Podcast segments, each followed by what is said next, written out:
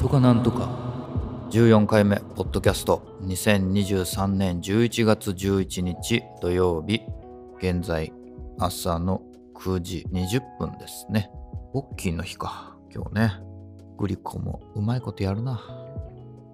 今日は里芋でやらかしたポンコツ話をお話ししたいと思います。これ数日前のお話なんですけども朝そうですね、4時40分ぐらいに起きたかな？起きて、今日はちょっとおやつ代わりに里芋をね、煮ておこうと思いまして、えー、まず里芋を洗います。で、里芋の皮を剥きます。あれ、滑るね、里芋。めちゃめちゃ滑る。全部剥き終わって、えー、鍋に水を張り、里芋を入れて、えー、醤油、みりん、料理酒、えー、きび砂糖、これらを入れて、火にかけます。で、沸騰してきたなぁと思って、落とし蓋をします。で、そこから、タイマー入れときゃよかったんですけど、タイマー入れるの忘れてて、まあ大体これで13分ぐらい火にかけとこうと思っってそのままかけます。で、仕事の準備をします。ね。これ全部お店でやってますから。で仕事の準備します。そしたら、こういろいろ気になるじゃないですか。ちょっとこう、シャンプー台周り汚いなと思って、はい、掃除しだします。で、やりだしたら僕も、徹底的に綺麗にするタイプなんで、どんどんこうやっていきます。シャンプーボールきれいにして、シャンプー台の周りね、その足元の辺とかももう、あ、ちょっと、ほこりも溜まってるし、あ、もうこれきれいにしとこうと思って掃除機で吸わせます。でカバーのちょっと内側にもほこりが見えたんで、あ、もうこれももう、いっそ、もうやっちゃおうと思って、カバーをね、あの、ビスで留めてあるのを全部外して、ばらして、あ、これで掃除機、もう一気にかけたら気持ちいいやろなと思ってこうかけます。ね。でもうその頃にはもう里芋のことはすっかり忘れてます。でシャンプー台ガーってやって、あ、もうちょっとシャンプー入れてるボトルとかも、ちょっとシャンプーがこぼれてベタベタだから、ちょっと綺麗に洗おうと思って洗います。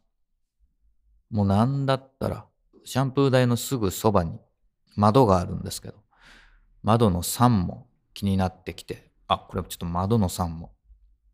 この後ちょっと雑巾で拭こうと思って、窓の3もやります。雑巾もかけます。いや、綺麗になった。ちょっとコーヒーでも飲もうかと。キッチン行きますね。で、そこで、わ、やべ。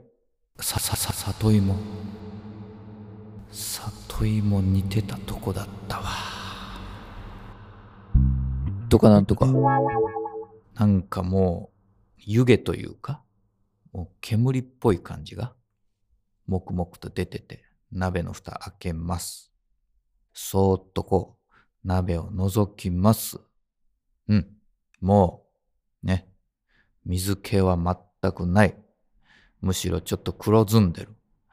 ああ、やってもうたな、これはと。おやつとして、その日の昼間に食べようと思ってたのに、もう台無しですよ。ああ、と思って。でもまあ焦げてるとこをこう全部落として、食べれるとこだけ食べれるかなと思って食べてみるけど、まあやっぱりなんかこう匂うんですよね。やっぱり焦げてるから。全然美味しくない。もう、なんでこんな自分ポンコツなんだろうと。シャンプー台のバカ野郎と。本当に。いや、自分がバカ野郎なんですけど。いや、もう本当に、タイマー入れてないことを悔やむってお話です。とかなんとか。次こそはちゃんとした里芋を食べたいと思いまして、また再チャレンジしたいと思います。うちの店のもうめちゃくちゃ近所に野菜をね、無人販売してるところがあるんですよ。で、お値段もめちゃくちゃリーズナブルで、ナスビ3つで、今スーパーとかだと 100?130 円、140円ぐらいします ?100 円なんですよ。もうナスビももうちょっとシーズン終わっちゃいますけど、そこにも里芋が売ってて、だから里芋を買ってきました。えーこの里芋ね、うまくまたできて食べれたら、このポッドキャストでご報告したいと思います。それでは皆さん、良い週末をお過ごしください。